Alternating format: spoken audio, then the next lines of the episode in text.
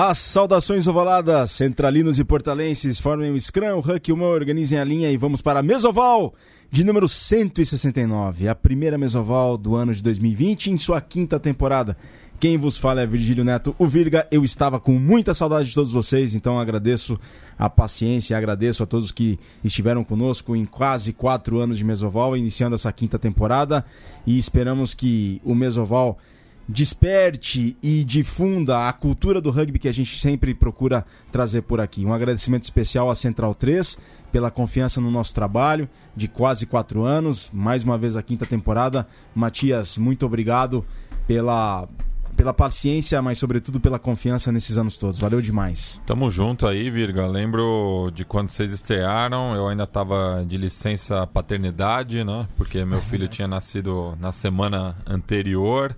Mas estamos aí, né? É, indo agora para essa quinta temporada, é, dando esse espaço aí todas as terças-feiras para o rugby brasileiro e mundial. Nessa faixa nobre vespertina de todas as terças. Um feliz 2020 para Central 3 e todos os podcasts parceiros da casa. Vamos aí, estamos voltando pouco a pouco, né? Essa semana acho que boa parte da programação já vai estar tá, é, com, com, com, a sua programação, com, com o seu andamento normal. Mas é isso, né? Todo começo de ano é, é, desse jeito. É isso aí. Nação Centralina, Nação Portalense, Mesoval de número 169. E ao meu lado, ele que só dá trabalho, Vitor Ramalho. Andei dando trabalho pra muita gente aí, né?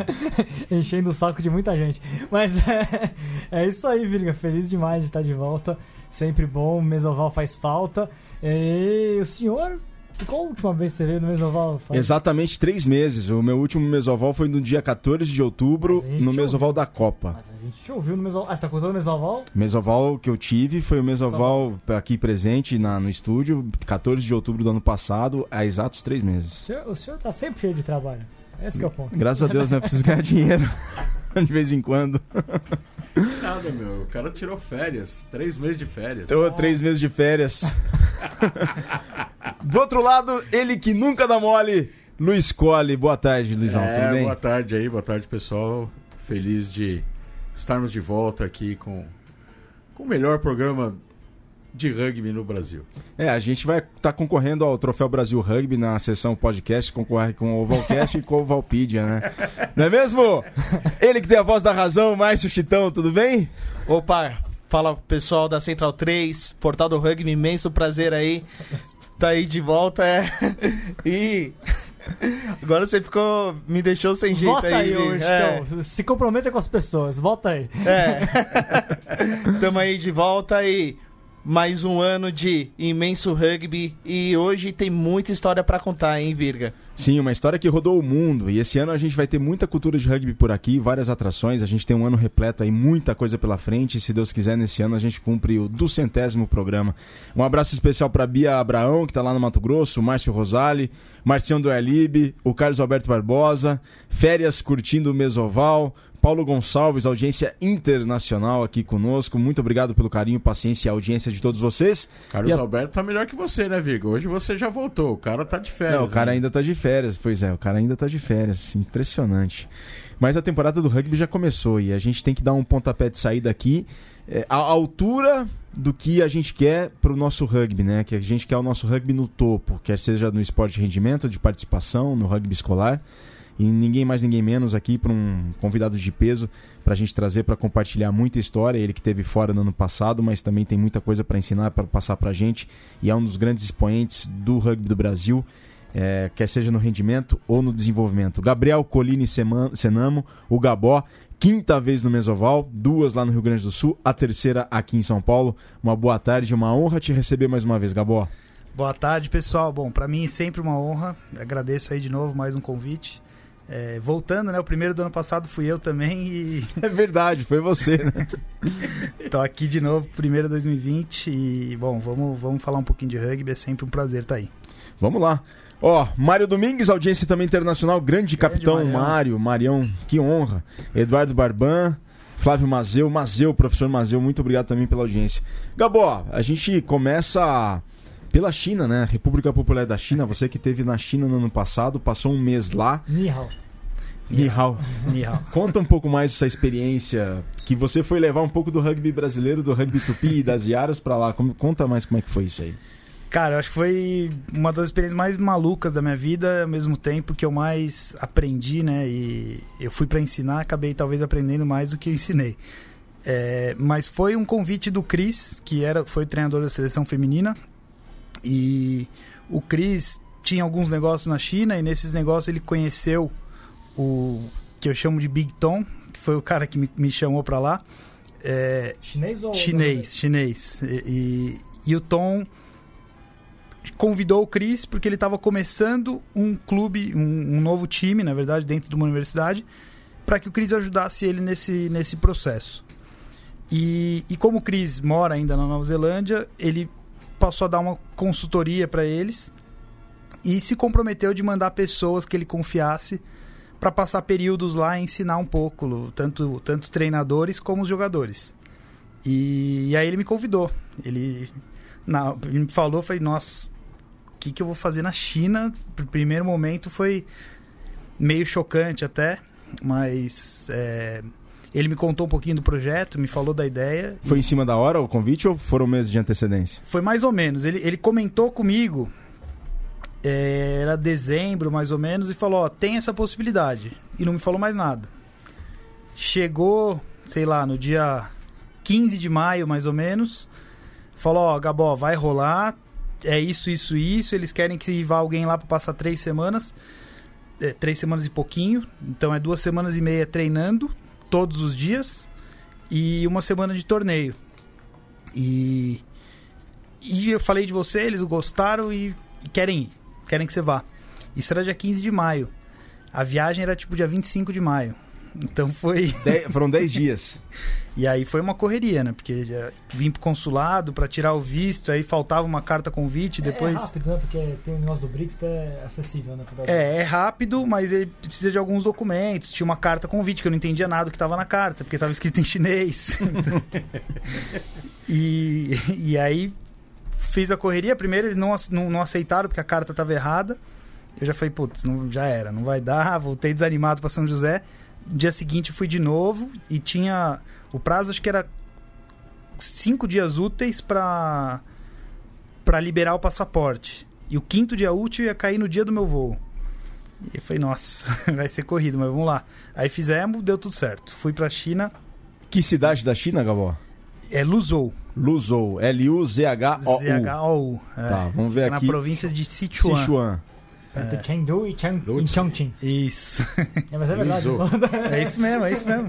Luso é nome, é nome afrancesado? afrancesado não ou tenho a mínima ideia, acho que eu que não sei falar mesmo em chinês. Luzhou. É, Luzhou. ZH, é Ju, não? Luzhou. Luzhou. ZH. É. É, fica ali perto de Chengdu, né? Fica bem no centro da China praticamente, É. a caminho do Tibete ali. É. É o Planalto de Sichuan. E o Gabó, isso é interessante, né? Ah, vamos, vamos, vamos comparar os quadros, já que você passou esse, esse mês conhecendo o rugby chinês. O rugby chinês, assim, é, olhando, olhando de leigo, né? Que não esteve lá, tem ah, um 15 muito fraco, praticamente eles não trabalham o 15. A seleção chinesa tá na- acabou de ganhar a quarta divisão da, da, da, da Ásia, ou seja, né? quarta divisão da Ásia. Mas o Sevens eles apostam. O feminino é top 15 do mundo. Hoje, hoje tá no. Aliás, foi rebaixado. Mas enfim, top 15 do mundo. Tá nos Jogos Olímpicos. E o masculino.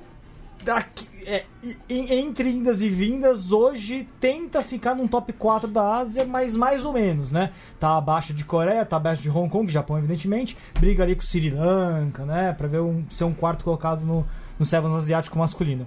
Como é que você sentiu é, o desenvolvimento do rugby chinês lá? Como é que tá a situação? São pessoas que são jogadores que já que que estão lá por paixão ao esporte ou não? Na verdade é um incentivo do governo pra, porque é esporte olímpico. Tem muita gente procurando rugby, não tem. Como é que tá isso? Então, a região que eu tava é, só tinha esse time. Tanto que eles tinham- o, uni- o primeiro jogo que eles fizeram foi o torneio que eu fui com eles. Ah, vá. É, nunca tinham jogado. Olha só. Nunca. Nunca. E era, um, era um time de universitário que treinava todos os dias. Nada diferente da sua experiência aqui no Brasil, ensinando universitário a jogar rugby. Que né? tinham aprendido, que tinham contato com a bola oval na universidade. Na Antes da universidade, nada. Zero, zero. Só que eles, eu, os dois treinadores que tinham lá, eu conversei um pouco, eles faziam parte do, do sistema de alto rendimento, né, de lá. e me explicaram um pouco como que era o, o cenário. É, mas eu só convivi mesmo no torneio, onde eu vi realmente a, a realidade dos outros times. Mas é, lá, lá é assim, tem esse sistema de alto rendimento que é provincial. Então tem alguns times de províncias, foco no Sevens total, tem um pouco de 15, mas o foco maior é no Sevens. E esses times provinciais jogam entre si. Depois tem é, um torneio universitário que também é relativamente forte. É, nas universidades tem muito investimento, tem muita estrutura. Tem muito jogador que não é universitário no rugby chinês ou a base é universitária? Pelo que eu entendi, a grande ba a base é universitária. Mas aí tem um outro, tem um, um, uma outra liga, que é uma liga de clubes, que, pelo que me, me explicaram, é muito mais clubes de estrangeiros. Ah, tá. Então é igual o resto do mundo. Aí é onde tem o terceiro tempo, é onde tem a cultura de rugby que a gente conhece. E nesses provinciais eu achei bem interessante, assim, pelo relato deles, que às vezes o, o na, na, na, educação chinesa, né, lá por volta dos 12, 13 anos, eles já são identificados com potencial para ser atleta. E o governo já manda eles para um, um programa de desenvolvimento, sem saber para qual esporte vai. Então muitos dos jogadores acabam indo para o rugby meio que direcionados, porque recebem um recurso, né? A família às vezes recebe esse recurso, mas o cara não, não, não desenvolveu aquela paixão pelo rugby. Ele tá lá porque ele tem que estar. Tá. E... Na verdade, ele, ele, ele tem mais contato com alto rendimento primeiro para depois ter contato com o rugby. Exatamente. É, primeiro atleta, depois jogador de rugby. Depois jogador de rugby. Mas você entendeu mais ou menos como é que funciona? Como é que o cara vai parar no rugby, não no basquete ou no vôlei ou no entendeu? É um pouco difícil não um sei, não entender, sei, não né? sei dizer, mas é deve ter uma, sei lá. É. Nesse, nesse momento que identificam ele como atleta, talvez ali eles verem, veem a característica melhor do, do, do ou, do, ele do mesmo pode, ou ele mesmo pode escolher entre modalidades. Não, eu não sei dizer, não sei dizer. Até Sim, porque, não. até porque para mim, eu, desse um mês, minha maior dificuldade foi justamente a comunicação, porque são poucos que falam inglês lá. E, falar chinês eu não falo nenhuma palavra. Então... E você tinha um tradutor lá full time. Esse Big Tom que eu falei que me contratou, hoje eu falo com ele toda semana, virou meu amigo. E eu ficava com ele, ele falava comigo o tempo todo, ele traduzia para mim. Mas no time, por exemplo, nenhum dos jogadores falava inglês fluente entendi alguma coisa ou outra. Mas, mas é só para voltar nessa questão né, do, do escolha não, enfim, isso, isso na verdade é, né, não é tão importante agora, mas o que eu queria entender justamente como é que foi essa questão da compreensão do jogo deles, se eles, é, como é que eles lidavam para aprender, seja o esporte em si, tecnicamente, se eles assistiram, se eles tinham alguma noção, se sentia que tinha jogador que não tinha nenhuma noção do que estava fazendo ou, ou, não, e questão de cultura, se eles começaram a, a, a se interessar, e como é que era isso, né? Então, tem, é, é, lógico que é é pouco, né? Um mês para eu tirar conclusões Sim. tão aprofundadas, mas a, a sensação que eu tive. Primeiro, você vê que o pessoal lá é muito disciplinado, extremamente disciplinado. Então, você fala que tem que treinar todos os dias da semana numa universidade de medicina, que é a universidade que eu estava era de medicina, os caras vão treinar todos os dias da semana. E você nunca imagina, sem receber nada, né? Você não imagina isso aqui no Brasil. E então eles são muito disciplinados. Mas por outro lado, eu não sei se é pela pela influência da educação que eles têm lá, de ser mais quadrada, né, mais guiada, é, eu senti muita dificuldade nas tomadas de decisão. Então, como assim? Como assim? Tecnicamente eles até conseguem executar, mas se você coloca dentro de um cenário de jogo, numa pressão, numa pressão onde eles têm que reagir a um cenário adverso, reagir a algo que que não está previsto no, no, no drill, né? Eles treinam. Eles improvisar. Treinam, improvisar, eles têm muita dificuldade. Acho que também pode dar um exemplo o futebol japonês no começo. O né? futebol chinês hoje. O chinês, é. é, o chinês hoje também, porque eles têm. É, tem até... aquela disciplina, né, do, do, do drill, mas eles não têm ainda aquela jogo de cintura do brasileiro, do europeu, né? Eu coisa, acho exato, coisa muito... que o, o, seja o futebol, seja o rugby japonês hoje não tem mais problema com isso. Hoje são jogadores criativos e espontâneos, o... mas no começo talvez tenha tido é. um problema. Né? Não, é, mas é, essa análise do Chitão, é, eu também refleti sobre isso. A China é uma superpotência esportiva. Mas quantas medalhas olímpicas eles conseguem em modalidades coletivas? Então, eu, vi, eu tinha visto uma reportagem, inclusive, que estava falando disso, que, que a China ela conseguiu se dar bem no vôlei porque só um precisa Exato. tomar decisão, entendeu? Exato. Porque só um precisa ali tomar a decisão que é o levantador. É. Os outros executam, né? Então, assim, é, é- eu acho que é um pouquinho da característica dessa, dessa coisa aí de, de deles identificarem o atleta e direcionar o atleta. Né? Então, eles, eles é, talvez passem para o atleta aquela coisa de executar. É. Né? Então, não tem aquela coisa de, de, de estimular o, o, o improviso, a, a, a liderança no atleta, entendeu? É, e é isso, isso que eu percebi durante os treinos, né? Porque tinham dois treinadores lá também, que eram os treinadores da, da equipe, Chineses. chineses, e eu fui. eh, Na verdade, eles iriam sair depois desse torneio, então eu fui tanto para treinar o time, mas também para ajudar a treinar o próximo treinador, que ficou morando junto comigo. Mas eu via na, na influência dos treinos que eles davam, eram muitos treinos técnicos repetitivos, só que poucos dentro de um cenário de jogo. Então vai um pouco contra eh, a minha filosofia de trabalho, né? E, e um pouco do que a gente passa aqui no rugby brasileiro, nos cursos que são dados. Aham. é, você vê a realidade hoje dos clubes. Se utiliza muitos cenários de jogos, jogos reduzidos, e ensinar por meio dos jogos, né? Que acho que é hoje. Em todos os esportes tem se falado muito sobre isso, né? Nas metodologias de ensino. E lá não, lá é muito drill.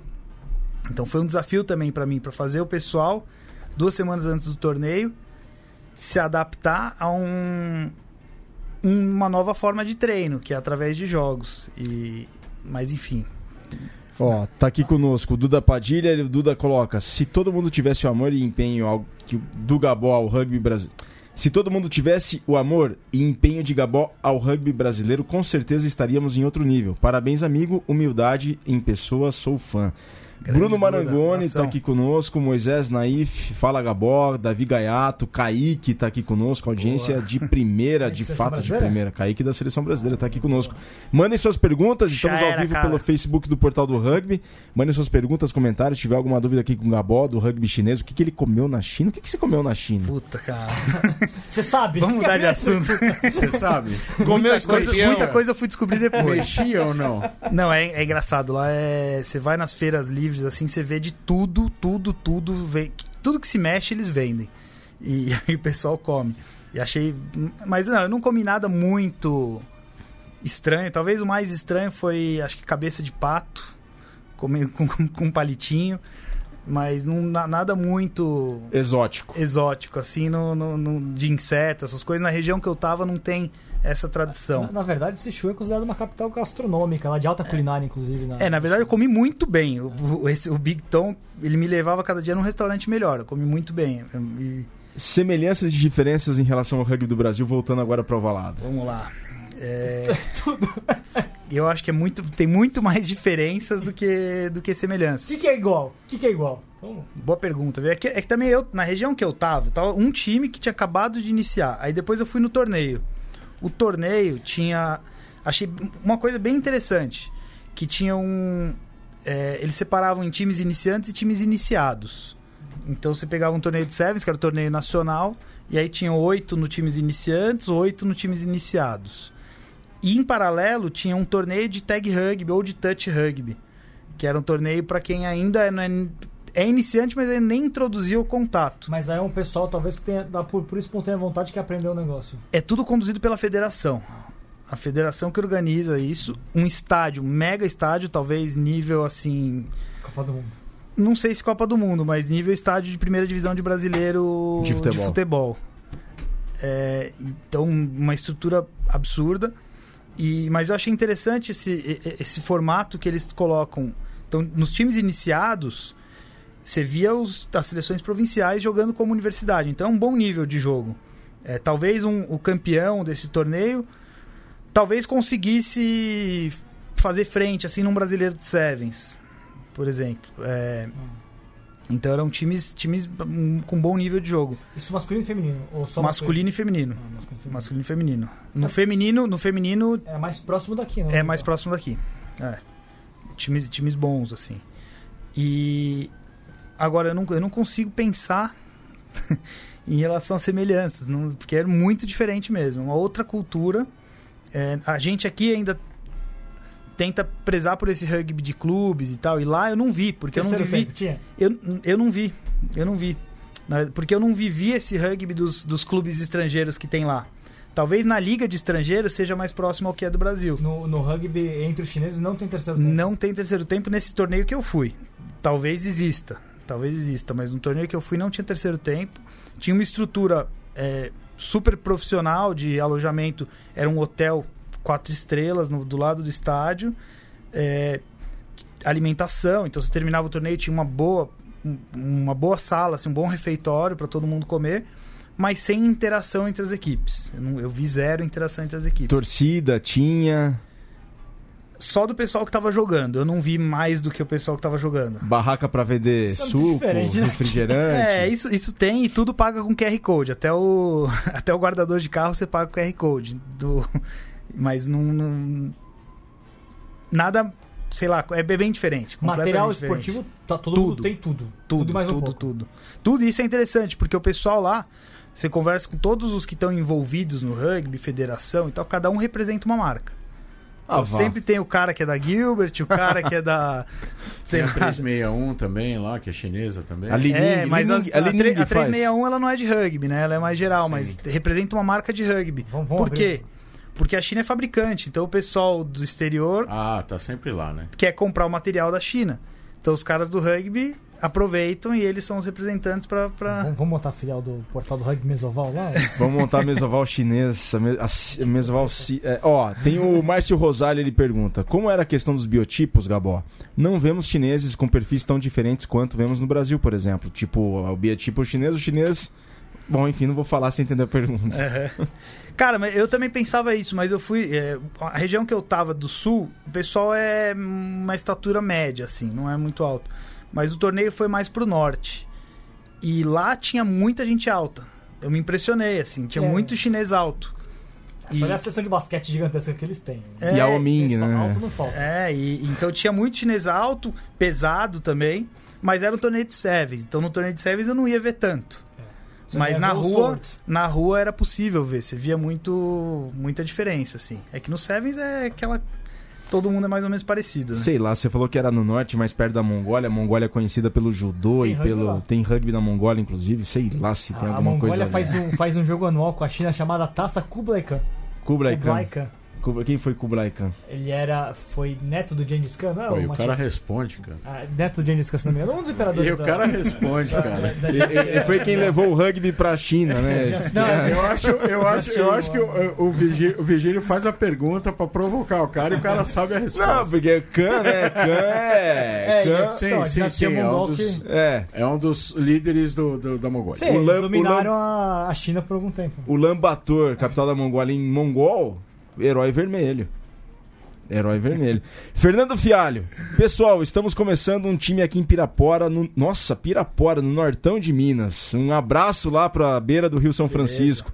Fala pra gente alguns principais pontos para os treinos de um time iniciante a prosperar. Abração a Olha, tá. Vai, vai prosperar. Fernando, o Gabó vai falar no final essas dicas aí para uns pontos importantes para um time prosperar. É verdade, Legal. essa é uma pergunta interessante boa aí, pergunta. Gabó. Boa, Boa pergunta. pergunta. Bom, responde já Um então. quadro com o Gabó assim. É. Como fazer o últimos pet? Põe ele falando. Pra... Pro pessoal lá do, de Pirapora, lá no Grande Sertão Veredas. Cara, pra mim, é, não, não vou nem falar nas partes técnicas ou táticas. Pra mim, o- a primeira coisa é os valores. É, o pessoal tem que se apaixonar. Essa é a primeira coisa. A partir do momento que você tem pessoas apaixonadas no seu time, você consegue desenvolver o resto. Se tiver, se não tiver os valores, principal, aí eu ressalto para permanecer principalmente a paixão, vai ser muito difícil o pessoal se engajar. E a partir do momento que se engajar, aí sim, dá pra, pra gente começar a pensar em outras coisas. Então, o que eu começaria? Muito treino divertido, muito treino prazeroso, que o pessoal vai, sinta vontade de voltar, sinta vontade de estar no próximo treino. Que depois do treino vá ter um terceiro tempo, vá ficar junto com os amigos, vá cada vez juntando mais amigos. E, e o resto vai, vai, vai vindo, vai meio que na inércia. O principal é estar todo mundo se divertindo, todo mundo tendo prazer em fazer aquilo e, e- e ter amor ao que tá fazendo. Você Esse sentiu é isso no, você sentiu isso no rugby chinês, por exemplo? Não. Tarará. Mas- não, mas isso, isso às vezes eu sinto que tem alguns momentos que a gente vê no rugby brasileiro que tem faltado nos últimos tempos. O isso tempo de- de todo muita tem gente. faltado. Essa. É o tempo todo, exatamente. Não que ser tão radical assim, mas é isso, Diego. Não, mas é interessante porque quando os, os All Blacks Maori vieram aqui É, isso foi uma coisa que ficou na minha cabeça. Porque a gente conversando um pouco, teve, teve uma reunião entre todos os treinadores do, do- dos times adultos que estavam no Brasileiro de Primeira Divisão. E, e teve algumas perguntas para eles, e uma delas era sobre cultura de rugby e tal, e sobre o que, que não podia faltar dentro de um processo de treino. E eles falaram, em qualquer nível, seja iniciante, seja altíssimo rendimento, não pode faltar diversão. É, é básico. É o, É o básico. é por isso que, que as pessoas estão no rugby, né? Acho que é um dos pontos chaves, tem que ter diversão. Ô, Virga, só por, por diversão aqui, tá? É. Gengis Khan é o, é o avô do, É o avô do Kublai mesmo, Khan. tá? E, Gabó, é, lá na China, o que, que você percebeu na China que pode trazer de lição pra você e ao rugby brasileiro? Cara, me botando na fogueira, hein, Chitão? De novo. Não, pro rugby brasileiro teve uma coisa que eu realmente acho que a gente pode explorar um pouco mais e que, que me chamou muita atenção foi essa questão do rugby sem contato em paralelo com o rugby com contato. É, até pelo, pelo que eu acabei de falar de diversão. Hoje eu já me considero um ex-jogador. Eu, eu joguei um torneiozinho de sevens, até depois a gente conta que é uma história legal. Jockey, eu vi essa. Mas eu já me considero um ex-jogador, não, não tenho mais como jogar. Pra jogar hoje no nível que o pessoal tá jogando, tem que se dedicar, tem que treinar. Agora, se tivesse um torneio de touch, eu jogava. Quantos anos você cumpre no próximo dia 20 de janeiro? 35. Que discreto. É segunda-feira. E... Mas é isso, Chitão. Eu acho que se a gente conseguisse trazer um pouco mais o touch, os torneios de touch, colocar em paralelo com o torneio, fazer. O Vitor escreveu outro dia sobre os grandes eventos de Sevens. Eu acho que casa muito bem com grandes eventos de Sevens, ter um espaço também para você em contato, o pessoal se divertir, tomar uma cervejinha depois, ficar com os amigos. Acho que. Suzy, ba Suzy Baxter Sides está te ouvindo aqui. É, não, mas é muito legal o trabalho que fazem lá, lá Sim, no Curitiba. É muito legal. É algo que deveria realmente é, e aqui em São se Paulo, expandir. O final do Ramuno, né? É verdade, o meu Miúdo. desenvolvi lá no Ibirapuera, né? Ainda tem, Ainda ainda tem. tá Quem tá rolando. tocando, sabe? Eu não sei quem tá É, tocando, mas vira e mexe eu vejo o pessoal Tem. do rugby. Por exemplo, o Ruas, nosso grande amigo Bruno Ruas, nosso fotógrafo. Tá, vira e mexe, tá Porque agora ele é maratonista, É. não pode se lesionar, aquela coisa toda. É, mas, né, domingão, né, aquele... Tem bastante, tem bastante menina do SPAC lá. Do Pasteur vai lá. também. A Tem, Cíntia, a Cíntia que hoje mora na China. Sim, ela tá em Beijing. É. É. A Cíntia, a, a Xirra também vai. Mas o, o Cole não liga muito pra, pra, pra touch, porque o que ele gosta mesmo é Sevens, né? É, Opa, não, não, e, e o Ale O Ale é beat rugby. O Ale, um abraço pro Ale Ferreira. Um abraço pro Ale Ferreira, que o negócio dele é beat rugby. Um abração. Não, mas é uma, se pensar em linkando com eventos, a gente traz mais público, a gente traz E você é, traz diversão mais família. né, pro evento, né? exato, Você exato. traz diversão pro evento. É. Exato. Pois bem, Gabó, que baita dessa experiência na China. Gabai, falando de. É, só- Vai lá, vai lá, vai lá, Não. Só queria mudar um pouquinho a chave, pra quem tá, já que a gente tá falando de diversão e, e tudo mais. Teve um evento legal agora nesse final de semana que você esteve, o Gabão esteve. A gente tá, tá realizando lá no Sesc São José dos Campos. Quem não viu ainda, convite pra ir. Tá recomendo, É, recomendo muito que- visitarem. Eu, eu fui curador da exposição, de uma exposição é, Vale do Rugby, que mostra a história do rugby no Brasil, no Vale do Paraíba, tem vários objetos históricos, e, fotos e, e tudo mais, e alguns eventos sendo realizados ao, ao longo desse período, né? por exemplo, clínicas com Jacareí, teve o desafio que o Virga e o Gabão vão falar mais um pouco, mas, Virga, quem... Ah, eu, eu, eu organizei a exposição, mas quem me botou lá foi o Gabó, tá? o Gabó que fez acontecer, deu esse kickoff desse trabalho lá junto com o Sesc, junto com a Clarice, né? Que Que é do Sesc, que deu maior Zeno, apoio. Malada. Exato, o Carlos, ajudaram pra caramba. Mas o Gabó começou com essa, com essa, com essa conversa. E, meu, em primeiro lugar, agradeço demais, porque acho que foi uma- um resultado que todo mundo, todo mundo deve, ter, deve ter curtido. E, e, cara, como é que foi lá? Já esse final de semana teve esse primeiro desafio, né? É, na, na verdade já faz algum tempo que eu fiz algumas ações no Sesc, é, tanto Sescs aqui de São Paulo, como lá no Sesc São José, no Sesc Bertioga. E no, no- do meio pro final do ano passado, eles me convidaram, né, a Clarice e o Zeno, para conversar e, e trazer algumas ideias. Por ser ano olímpico, eles tinham essa ideia de, em todos os Sescs de São Paulo, focar mais em uma modalidade ao longo do ano. E pelo contexto da região, o Sesc São José escolheu o rugby. E, que já me conheciam, me convidaram e falaram: "Ó, a gente tá com essa ideia, é uma ideia ampla de fazer várias ações. E uma das ações era a exposição, que eles, eles mesmos já tinham essa ideia. Eu falei, não, exposição não tem outra pessoa que não tinha- o Vitor Ramalho. Tinha tido a experiência de 2016 também, né? Então, É, e aí eles falaram, e, e- mas a gente queria ampliar, que não fique uma coisa só aqui na unidade, que seja algo mais para beneficiar a região. E nisso foi, eu passei para eles o contato dos clubes da região, foi feito uma, um, uma- um convite para uma reunião, e acabou que dessa reunião, mais o Jacareí e o São José eh, tiveram uma participação um pouco maior, e no fim a programação inteira foi construída praticamente em três mãos, né? Que foi eu, o Julião, o Júlio Faria e o, o Mal Mal, né? E, e aí junto com a Clarice, com o Zeno e com o Adam.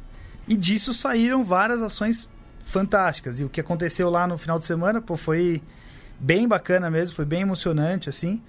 É, que foi inspirado no, no Rugby Games, que a CBRU já organiza, com alguns desafios que tem a ver com as habilidades do rugby, desafiando atletas da região, atletas de renome da região. Então foi lá o Cadum, que é- Nossa, cada um campeão pan-americano de basquete 87. jogou acho que Meu Deus. quatro mundiais, duas, duas Quatro Olimpíadas, dois quatro mundiais. Olimpíadas, dois São José mundiais. dos Campos é uma potência do basquete nacional. né? Aí foi a Poliana que fez o gol da vitória do, São do- José do, na do título de Libertadores. São José na Libertadores, que hoje é lateral direita do Corinthians. É, foi a Larissa, que é, sei lá, mega, mega campeã de fisiculturismo. E o Otávio Neto, que é um skatista também da região, competiu e desafiando o pessoal ali do Jacareí e São José, com a mestre de cerimônias dispensa, dispensa comentários, Olímpico, Virga. Virga mandou muito bem lá com o mestre de cerimônias e, putz, foi muito legal. E aí, vai isso. Vai, ah, convida- convidamos todo mundo aí que quiser participar. Vão ter várias ações no Sesc São José, não só lá, na verdade, no Sesc Consolação também. Estão tendo várias ações no Sesc Consolação. É, a, a Mari e a Turola, né, que tem a Rugby, estão fazendo algumas atividades. O, a URRA, o RPT. Bom, enfim, tem várias, várias ações para o pessoal participar no Sesc Consolação. E aproveitar, né? Aproveitar que o Sesc já é uma entidade tão grande e tá dando essa abertura pro rugby, acho que a gente tem que prestigiar e esperar que tenha cada vez mais. Tem, tem até filmes passando lá no Sesc Tem. São José. Até Todo domingo. Passou o Invictus no. Logo depois da. A gente fez a o bate-papo do dia 4 e no dia 5 teve o, o- a ex- exibição do Invictus. Teve para sempre vencedor nesse domingo que passou agora. E, e o próximo é o, é o documentário do Rugby para Todos, né? Eu acho que o próximo é de skate. Ah, sim, por- sim. porque essa semana tá tendo uma semana de skate lá. Depois no outro, acho que é o documentário do rugby para todos, É. depois tem um de cadeira de roda. Isso, Isso. exatamente. Ó, serviço aqui, pessoal. Agora o depoimento pessoal. Essa exposição do rugby que o do Vale do Rugby está acontecendo lá no Sesc em São José dos Campos, lembra bastante o que o Vitor fez como curador da exposição do rugby no Sesc Belenzinho em 2016. E pessoal, em termos de história, não se compara o rugby do Brasil com o rugby da Inglaterra, mas eu me lembro das palavras que eu falei pro Vitor, repito aqui, e eu sugiro para que todos vocês sobrar um tempinho, vão para São José, ou quem é da região, vai lá para São José. Pessoal de São Lourenço, sul de Minas, pega o carro, vai para São José, porque vale muito a pena. Coloca Twickenham no chinelo. E eu não tô falando isso. Eu não, não é brincadeira. Isso daí não, não, Vitor. Não é brincadeira, cara. Coloca, vi- coloca o Museu de Twickenham no chinelo. A pesquisa que você fez a pes- e os itens, o material que tem lá, é história, é a nossa história. É a nossa história. Não tem lá em Twickenham. E a maneira como está organizado, explicado, iluminado, a ambientação, tudo é levado em consideração. Coloca Twickenham no chinelo. Não tem museu, não tem exposição de rugby. Eu nunca vi, eu não conheço tanto, mas eu nunca vi. Eu conheço lá o Twickenham, conheço a, a Amsterdã lá do Heineken, que é da. da da patrocinadora, que tem uma camisa dos All Blacks, sei lá, nem me lembro mais. Mas é muito superficial perto do que tem lá. Então, pessoal, quem é apaixonado pelo rugby do Brasil ou quer conhecer mais o rugby do Brasil, vão lá, vocês vão ver itens de memorabilia históricos. Vale muito a pena participar, ver a exposição, tirar foto, ver lá o, no chão o, o campo desenhado com algumas informações, ver o filme, pegar camisas históricas do São José, por que, que o São José veste azul e vermelho por conta do Curupaiti lá da Argentina, do Blanhac. É, é repleto, é repleto, pessoal. É o Vale do Rugby. Vitor tá de parabéns, Gabó, Sesc também estão de parabéns, Mal Mal, Julião. Eu recomendo a todos que visitem porque aquilo é repleta a cultura de rugby. Ô, Virga, é, tem, tem, aliás, tem materiais que muita gente não deve ter visto, que a gente buscou algumas coisas que são na raridades. ali. Tem material dos anos 20, tem material dos anos 30 lá. É, que a gente tinha até mais coisas.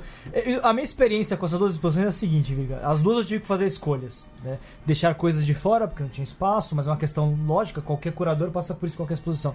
É, A experiência é a seguinte, dá pra gente montar um museu do rugby brasileiro Sem permanente. é só ter a verba. sem dúvida. Vamos Fica a dica, verba, né? então. É só isso. Fica a dica CBRU. Fica a dica, fica Mas- a dica. Mas, mas é, e, só, e só um detalhe, né, Virga? É, o- eu, eu reforço o pessoal que for na exposição, assista os vídeos também. Os vídeos são legais, tem depoimentos de pessoas que, que fizeram o rugby no Vale do Paraíba. A gente também usou um dos, um dos documentários que a gente tinha feito é, em 2016, que tem o Diego Padilha, por exemplo, que no fundo virou um tributo pra ele, né? Assim como a O Karina. Bob Smith. O Bob Smith tá também, lógico. É, também tem um- uma homenagem à Karina dentro dessa Ah, exposição, né? É, enfim, é bem, é bem legal, porque tem, são quatro vídeos, às vezes o pessoal passa rápido, vê os, os objetos, tem taça, tem camisa, mas vê o vídeo também que é legal, viu? E o vídeo do Diego, ele tá lá na frente da academia, então tem que fazer todo o trajeto da exposição, porque quem fica só no na sede ali da exposição não vê tudo. São duas TVs, tem uma que fica É. na parte da exposição e a outra é, você segue um caminho, tem as indicações pelo chão, o pessoal É. fica de olho lá na parte de baixo do Sesc, né, indo lá para as piscinas.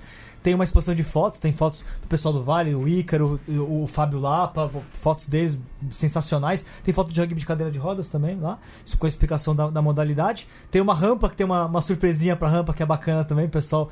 Preste atenção na rampa e termina lá na academia com mais um vídeo. Ó, na audiência aqui o Fran Fefas, o Renatão, sabe nada desse moleque, falando do Gabó. Sedex, Fala, chefe. Lugero Reis está aqui Opa, conosco. meu novo parça aí de time, né? Um Sedex? abraço aí, Sedex. Opa. Você sabe que o Ixi, então botou o Diego no banco, né? Botou o Diego no banco. Diego... Vamos ver, não, vamos ver, vamos ver. Ainda Vamos ver, não. tá modesto esse garoto. João Ricardo Pedro, audiência internacional, e o Adriano Matos também está aqui conosco. Muito É, obrigado. Dricão. Tem Daniel, olha, nativo Adriano- está Adriano é conosco. de Jacareí, né? É o Dricão. Aliás, o Drico tem, tem, tem foto dele também, acho que tem Acho uma que foto sim. dele também lá. Muito obrigado, pessoal. Mesoval de número 169 e, e na- no próximo programa é uma edição especial que é o bate-papo de abertura do Vale do Rugby que o Vitor gravou lá no Sesc em São José dos Campos. É o Mesoval que vai ao ar na próxima semana, dia 21 de janeiro, dia de Isso Santa Inês. Com Spani, com Edis, Jéssica e a Zazá. Pesado, Quatro hein? personalidades importantes. Você conseguiu tirar o Edis da toca, cara. Da- De Ilhabela, foi. Caramba, Foi. você precisa de um troféu. Você foi lá, fala a verdade.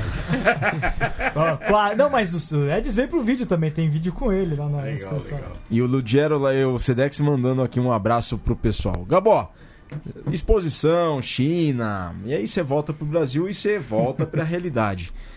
E estamos em meio a inúmeras mudanças e um turbilhão de mudanças que não, não nos dizem respeito aqui, mas só avisar que o Jean-Luc Jadu, CEO da CBRU, estará aqui no Mesoval dia 11 de fevereiro, tá? Anotem. Legal. Anotem, 11 de fevereiro, o Jean-Luc Jadu, CEO da CBRU, estará aqui conosco Que no é Mesoval. Um mês, pouquinho mais, na verdade, antes da estreia do Corinthians, da franquia brasileira, na Superliga, né? Exato. O- o- a estreia da Superliga é dia 6, a primeira rodada, mas o, o time brasileiro deve ter folga na primeira rodada, porque são cinco times, Hum. tem um, um time folga por rodada, o, o- o time brasileiro deve estrear na segunda rodada, então é dia 13. Dia Então, 13 de março. é. Então vai vai estar perto, vai estar perto. Dia 13? Dia 13? Isso, dia 13. É, dá um meia mesmo, porque fevereiro tem, tem 30 dias, dá 30, 30 dias de diferença. Exato. Gabó, então, como é que você tem enxergado. a- como é que você enxergou a temporada que passou 2019 do rugby nacional? Bastante mudança, né? Cara, eu gosto de mudança. Eu acho que as mudanças sempre trazem coisas boas. É, A única constante da vida é a mudança. Que bonito aqui, ó. Mas eu, eu, assim, Poético. acho que eu não vou entrar tanto no, no- Vou falar um pouquinho mais do que eu vivi, né, no, no, no- no 2019. Que foi frente às categorias juvenis, especialmente aí no estado de São Paulo. Eu acho que foi um ano que a gente tinha se proposto a, a fazer muita coisa, um calendário bem extenso aí para as categorias juvenis. A gente, tanto que eu vim aqui no, no primeiro Foi. mesoval e falei sobre isso, sobre um calendário bem extenso. Algumas daquelas coisas a gente não conseguiu fazer, mas justamente porque a gente viu que foi muito. E, só Você que eu fez acho muita coisa. eu acho que foi, foi um ano muito positivo. Foi um ano que é, a gente teve uma evolução grande aí tecnicamente nos, nos campeonatos juvenis. Foram campeonatos de um nível alto. a gente teve, para mim, a nossa maior, maior acerto né, que a gente teve no ano dentro da Federação Paulista foi a criação da categoria M14 como competitivo, como um campeonato competitivo, porque Primeira vez com quatro categorias juvenis. foi a primeira vez com quatro categorias. Masculinas, né? Duas É. femininas. Esse ano a gente vai dar um passinho para trás em relação a isso, porque por outro lado, que a M14 foi muito positiva, é, o M20 talvez foi um pouco acelerado, foi um pouco apressado ter, ter tentado construir um M20, então a gente teve um campeonato com poucas equipes e que não atendeu tanto ao que a gente esperava. Mas de uma maneira geral, a Então esse quantidade ano deve ser, desculpa, 14, 16 e 18. esse é ano. 14, 16, 19. Ah. Então é, é para pegar os meninos de 18 anos que sobem ainda não estão pronto o produto. Então a gente volta um pouco atrás em relação ao 19, né, que era antes. A gente mantém o 14, que foi muito bom, e mantém o 16, que também foi muito bom. Então é, deu muito certo essas duas categorias. No 14 especificamente, a gente teve um outro, foi uma sugestão que veio dos clubes e a gente atendeu e também fu- funcionou legal, que foi a inclusão das meninas M16 na categoria M14. Então, M14 já era misto e a gente colocou meninas M16 podendo também jogar o M14. E foi bacana, porque o M16 feminino está crescendo demais e só que elas ainda não têm essa possibilidade de jogar 15. Então, Nem o adulto tem direito. é.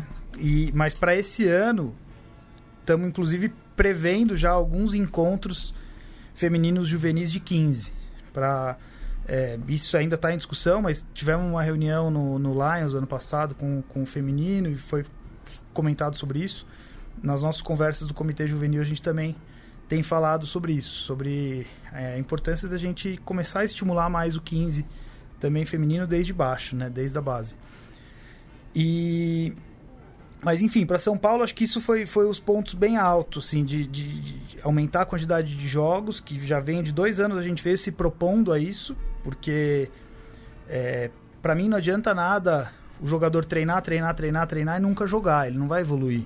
Então é fundamental que tenha jogos, e é o que, é o que hoje, para mim, é o que é onde a gente esbarra quando a gente vai jogar com outras seleções. Então pensando em 2019, que é, a gente teve resultados aí que o pessoal ficou bem frustrado em relação à seleção juvenil, mas eu acho que o, o- não é, o- não é no- lá em cima que a gente tem que olhar e criticar. A gente tem que olhar embaixo. O quanto desses meninos tiveram ao longo da vida deles, quantas oportunidades de jogos eles tiveram. É que a E- gente falou bastante também sobre isso. É, isso, né? Experiência de jogo. É, e essa experiência não adianta a gente chegar e falar: ah, vai ter um sul-americano daqui a um mês, vamos começar a colocar eles pra jogar agora. Não é esse jogo que vai fazer ele evoluir. É o jogo quando ele tem 11, 12, 13, 14. É, é lá embaixo que ele começa a ter esse. é, se confrontar com diferentes problemas. É, ser- Tomada de decisão que você falou tomada de decisão, exato. É, a pressão de vestir um uniforme, atravessar um corredor de vestiário e olhando para o adversário, essa pressão também vai fazer É, diferença. o medo de perder, né? E, o- e- e- e- os, e os benefícios da vitória. É, exato. Porque um jogo de campeonato te dá isso. Você perder, você pode ter consequências ruins para o seu campeonato. Vencer a mesma coisa. É diferente de, um- de simplesmente viver no amistoso, né? Claro. Não, pra mim o melhor treino é o jogo. Então a gente De tem que campeonato. É, a gente tem que fazer o máximo possível de jogos para que a pessoa se desenvolva. E foi o que a gente se propôs dentro de São Paulo. Então, nos últimos dois anos, a gente veio numa crescente em relação ao número de jogos. Agora, para 2020, é, a gente ainda vai, vai aumentar um pouco mais para algumas equipes e para outras vai diminuir ou, man- ou manter oportunidade. Por que, que eu digo isso? Porque um- um dos relatos que vieram de algumas equipes mais iniciantes foi é, foi muito pesado o volume de jogos um atrás do outro. Então eles falaram, a gente talvez não está pronto para isso, mas tem as equipes principais que falam, adorei, só que a gente precisava de mais jogos ainda no primeiro semestre. Então o que a gente vai fazer para esse ano vai ter um campeonato de primeiro semestre entre Jacareí, São José, SPAC e Pasteur, que são os quatro clubes hoje com todas as categorias juvenis. O SPAC já voltou a ter todos. Que teve ano, que, ano passado pulou umas. O Né? S- é, mas esse ano o SPAC tá, o SPAC tá fazendo um trabalho excelente de base. É, em paralelo, a gente vai manter o circuito de 15 rolando o ano todo. Então, para as equipes que talvez jogar um campeonato paulista, que são jogos quase todos os finais de semana, é muito pesado, eles podem manter jogando o circuito de 15 e ir se organizando, e tanto, tanto é, em relação a, a- aos times, né, em relação aos jogadores, mas também em relação à gestão. Porque você aguentar um campeonato dia a dia não é só a saúde dos jogadores, não é só o preparo dos jogadores que conta, mas é também o preparo da equipe, né? O preparo do clube, de, de gestão, de estrutura financeira, de, de recursos para viagem.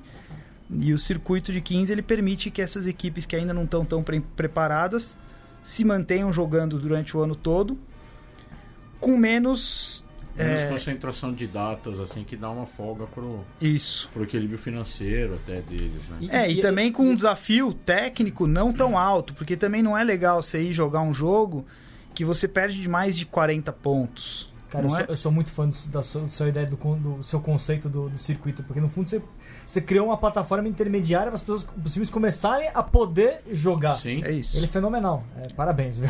Baita- Baita ideia.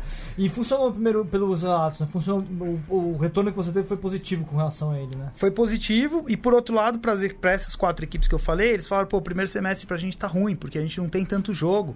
O circuito não atende às nossas necessidades. Então a gente falou, então tá. Vamos manter o circuito, mas vamos criar um- uma outra uma outra plataforma para que esses times possam se desenvolver, possam jogar. E no segundo semestre mantém o Campeonato Paulista, mas daí para uma equipe que queira jogar o Campeonato Paulista do segundo semestre, ele tem que mostrar que consegue durante o circuito. Só para o pessoal entender, né? Os, os circuitos são jogos de 15 em tempo reduzido. E, e vai, ter- vai, vai rolar a possibilidade, acho que no passado não foi exatamente assim, né? De, é, de, de formar alguma equipe em cima da hora, com quem. Combinado das equipes que não tem time, como é que vai funcionar No circuito, sim. No circuito, sim. Se quer. é, eu quero juntar dois, três clubes e jogar o circuito. Tem oito 15, moleques, e aí? É. Juntar, ju- conversar com outros clubes. A gente até é, facilita por meio aí dos gestores regionais. A gente faz esse meio de campo para facilitar clubes que se juntem. É, porém, esses clubes que se juntarem para jogar o circuito, eles não vão poder não vão poder pleitear jogar no Campeonato Paulista, porque aí o Campeonato Paulista começa a adquirir uma é, algo um pouco é, é, um pouco mais como vou dizer mais competitivo Alto rendimento. é, não, não, Não não sei se é alto alto rendimento, não sei se é alto rendimento, talvez desenvolvimento, talvez desenvolvimento para o alto rendimento. Mas é, é, é ruim quando a gente também entra um clube no, num Campeonato Paulista, por exemplo, da WO. E, a- e isso, isso é algo que não, não é legal. Até se a gente for querer ampliar para buscar parceiros e tal, não é legal. E também não é legal para os clubes que se organizam, que se preparam, que viajam e tem e um aí tem um WO. jogo a menos, né, também. O próprio que... que Frustra a molecada. Frustra. Então- Ah, eu queria jogar... Então, para esses clubes que ainda não conseguem montar uma equipe realmente para jogar o Paulista de 15, eles têm o circuito. Não é que a gente está falando, não, agora, se você não está pronto, você não tem jogo. Eles ainda têm. Ainda tem um, um- algo para jogar, tem um, um lugar para Um participar. objetivo para os atletas treinarem. E tem, e tem também um desafio, né? De, ó, é, pro próximo ano, você quer participar do Paulista? Meu, se estrutura, se organiza, é, chama mais moleque, até eles mesmo, a molecada, não ficar contente de ter só 12. Não, vamos ter 15, vamos ter 20, vamos ter 30, chamar os amigos. É, é, um, é também uma forma de desafiar para motivar. Ô, Gabo, só pra, só fechar, amarrar esse assunto do, do juvenil, é, o, que, o que ficou muito marcado, a gente discutiu isso também com relação a, a- ao rendimento do- da seleção brasileira juvenil nos últimos tempos, não é, não é de agora, né? nos últimos anos, ela tem esbarrado nos problemas né, de não- tá abaixo do Chile, apesar de ter ganho, teve um ano que ganhou do Chile, mas ganhar uma vez é uma coisa, ganhar consistentemente, bater de frente consistentemente, que é, que é o desafio, né? E perdeu o Paraguai esse ano de novo. É, quando analisa o cenário de clubes de juvenil, São Paulo melhorou no ano passado e os outros estados ou ficaram iguais ou pioraram. Em termos de quantidade de jogos, por exemplo, só- só São Paulo teve campeonato de 15 esse ano. O Rio Grande do Sul dessa vez acabou regredindo para um 10, um 10, que na verdade nem teve um campeão, um gaúcho, foi mais fes- formato de festival, enfim, perdeu o que tinha de, de 15. O Rio de Janeiro teve amistoso, se não me engano, circuito de Celos, mas acho que 15 não teve campeonato. É, Paraná teve alguns jogos ainda de Curitiba, pé vermelho, mas falta é, a mesma coisa com a taça da amizade envolvendo o desterro, né? É, ainda é muito pouco fora. Como é que você enxerga o caminho para isso? Você já trabalhou no Rio Grande do Sul, você conhece a realidade fora de São Paulo, que é muito importante. Às vezes a gente- tem muita gente falando muita coisa, mas que só conhece a realidade de São Paulo, que tá metade do rugby brasileiro concentrado aqui, e também é outra coisa. Fora de São Paulo, a situação, o buraco às vezes é mais embaixo, para conseguir trabalhar é, é, as categorias juvenis. Como é que você enxerga um caminho possível pra gente voltar a ter coisas positivas acontecendo fora Fora de São Paulo, tem mais competição. pelo Tem mais Brasil. corpo, volume, consistência, solidez e. Ah, ó, Vitor, é, é difícil dizer dos outros estados por eu não estar lá, né? Mas, mas o, o que eu tenho percebido, não sei se é uma impressão minha, não sei se eu sou muito otimista ou não, é, mas o que eu tenho percebido, por mais que as competições, talvez os números hoje não digam, mas eu sinto hoje que tem cada vez mais é, sinergia no trabalho entre todos. Então, clubes, federações, confederação, eu sinto que está todo mundo meio que começando a caminhar para um mesmo caminho. Estamos no mesmo barco. É, eu, só, É, eu- falei- eu- eu só falei, eu falei esse número de 15, porque Sevens, o Paranaense teve esse circuito de Sevens, o Rio de Janeiro, o Rio Grande do Sul, enfim. E, e- e eu, eu sinto isso. Eu não sei se talvez eh, os números, beleza, não atendam, mas talvez se não é justamente porque o pessoal tá talvez dando um passo para trás para se estruturar um pouquinho melhor e fazer algo com mais qualidade. Porque o- quando quando eu converso no meio do rugby, vai, vamos pegar o Lions, por exemplo, né, que é o É o- momento que todo mundo se conversa, todo mundo É o encontra encontro o- máximo, é o Congresso Brasileiro de Rugby. É, não, não esqueça que tem muita cerveja também. Mas os discursos, as conversas, o. é, tá bem alinhado. Eu acho, que, eu acho que as ideias estão alinhadas. Eu acho que o caminho tá meio parecido, assim. Pelo menos eu gosto, eu gosto de acreditar que sim. E, e eu, eu sou otimista, né? Então eu, eu- espero que realmente esteja acontecendo. Acho que todo mundo percebeu que o foco é na base, que precisa dar esse foco na base. Todo mundo já já, já percebeu isso. precisa ficar falando. É, e agora acho que justamente as pessoas estão vendo que também não adianta só ficar falando, porque falando não vai adiantar nada. E tá todo mundo começando a colocar mais a mão na massa e fazer acontecer. Então, sei lá, eu, eu espero que 2020, a gen- primeiro mesoval de 2021, a gente vai estar falando diferente, porque eu acho que tá, eu acho que tá todo mundo rumando aí pra para desenvolver mais a base, pra fortalecer juvenil, enfim. Pessoal então já tá- marca aí na, na, na agenda, primeiro do ano que vem. Com o Já tá, já tá. Virou tá. tradição já. É a tradição, Tá pra virou, iniciar virou. Gabó. É, eu só, falei, só fiz essa pergunta mesmo por conta das experiências positivas que você conseguiu encontrar junto com, com o pessoal do desenvolvimento de São Paulo, né? Um trabalho conjunto de encontrar os, os caminhos. Um caminho interessante foi, por exemplo, o circuito. Às vezes, às vezes, talvez um caminho seja buscar modelos diferentes que atendem. O Rio Grande do Sul foi legal no Rio Grande do Sul esse ano, conversando com o pessoal. Pelo menos eles, eles encontraram um caminho que foi de festival. Talvez eu passo atrás para dar dois à frente também. Pouco você falou, eu senti um pouco disso na, na filosofia deles lá no, Rio- no, no RS. Não, e o Rio Grande do Sul, na época que eu tava lá, tem um modelo que eu, que eu tá até hoje no meu repertório, que um dia eu vou, vou usar ainda. Mas o pessoal fazia uma coisa que pra mim fazia muito sentido, que era o torneio ele não era de 15 ou de 10 ou de 7, ele era do que tivesse. Só que se eu, Play on. tiver, se eu tivesse é, 15 jogadores e o outro time não, eu já começava ganhando dois pontos que tinha em disputa. Então eram quatro pontos em disputa. Aquele que consegue ter 15 já ganha dois pontos e os outros são colocados em disputa. E se os dois times têm 15, os quatro pontos são colocados em disputa. E pra mim fazia muito sentido, porque motivava. Eu, naquela época, estava à frente do Brumers. É, a, a gente estava começando um processo com categoria juvenil no Brumers. E eu vi o quanto a molecada se motivava quando a gente falava: Meu, se não tiver 15, a gente já vai perder dois pontos. E eles iam, e no próximo treino já tinha mais gente. Então eu acho que é um modelo que faz sentido para iniciar. Você ter. Ah, beleza, temos 7. Não vai ser WO. Joga sevens. Só que o time que conseguiu ter mais gente vai ter uma vantagem competitiva. Ele já tira alguns pontos para disputa. É um modelo que é ao mesmo tempo competitivo e desenvolvimentista, né? Então é, acho que faz, faz bastante sentido para mim. Em falar, desculpa aí, Virga, mas em falar em desenvolvimento do rugby, é, qual região do Brasil, fora do eixo sudeste, sul, é, tá desenvolvendo bem, aonde você enxergou que tá tendo um bom desenvolvimento com os valores do rugby? Ó, estão querendo falar do É, o Amazonas. Chitão já quer que eu fale de Manaus, que eu tava lá esses tempos. Ah, essa tem uma outra pergunta que o pessoal tá Ah, perguntando tem. pra olha, mim. Olha que, Né? tem, olha que tem o foco lá Já em sei Cuiabá, hein? qual é o melhor terceiro tempo do Brasil. Aposto que é essa. Abraço aí, Grua. Não, daqui a, Manaus. pouco, daqui a pouco eu falo de Manaus, mas eu já. Porque é um, é um dos.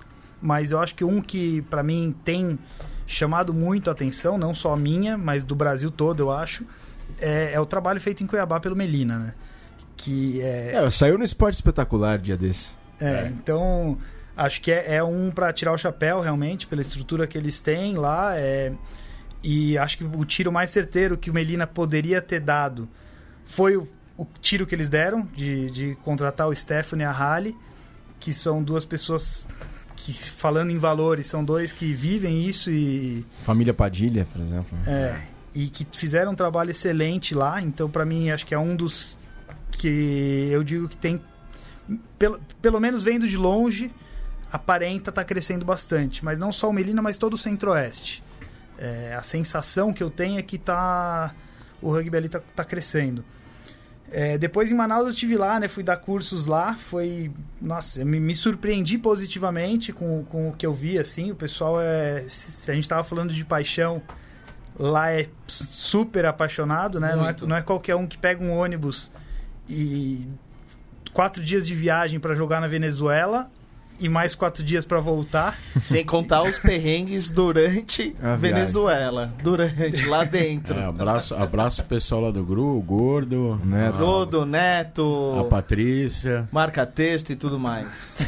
Galera, a gente tá chegando na reta final do Mesoval de número 169, sem antes de ler os comentários aqui, o Rômulo Soler, Gabó Fera Demais, grande Grande contribuição Soler. com os nossos clubes, Taubaté, Jambeira e Pinda agradecem, sucesso sempre, irmão.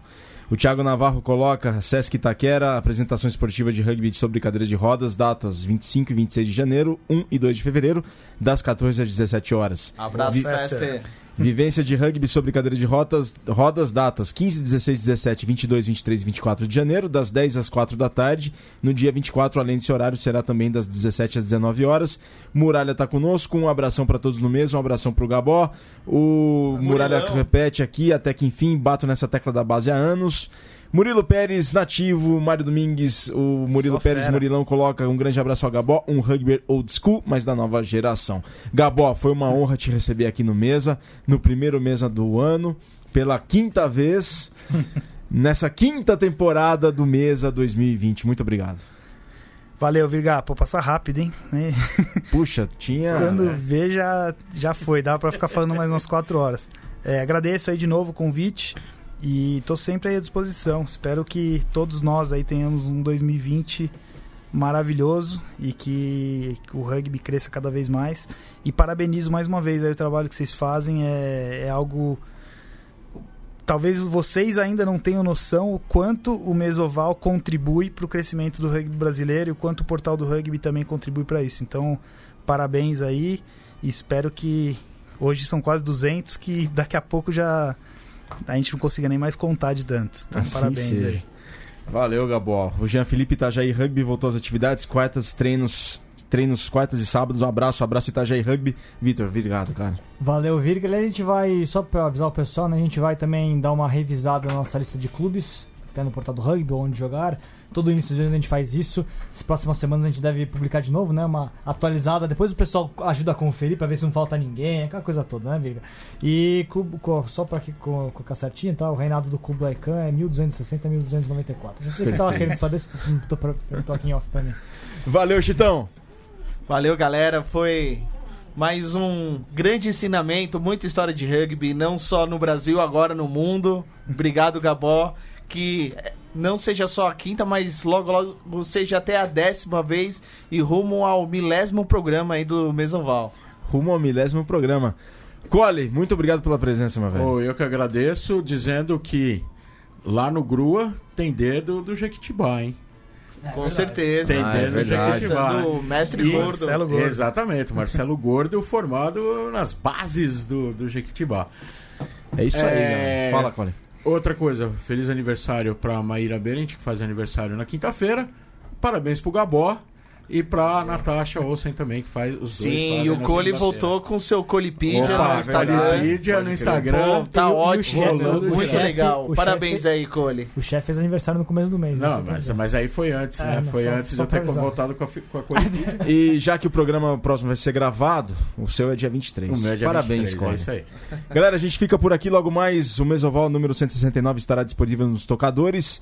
Obrigado pela audiência, sobretudo pela paciência. É muita cultura de rugby por aqui. 2020 promete. Saudações ovaladas e um grande abraço.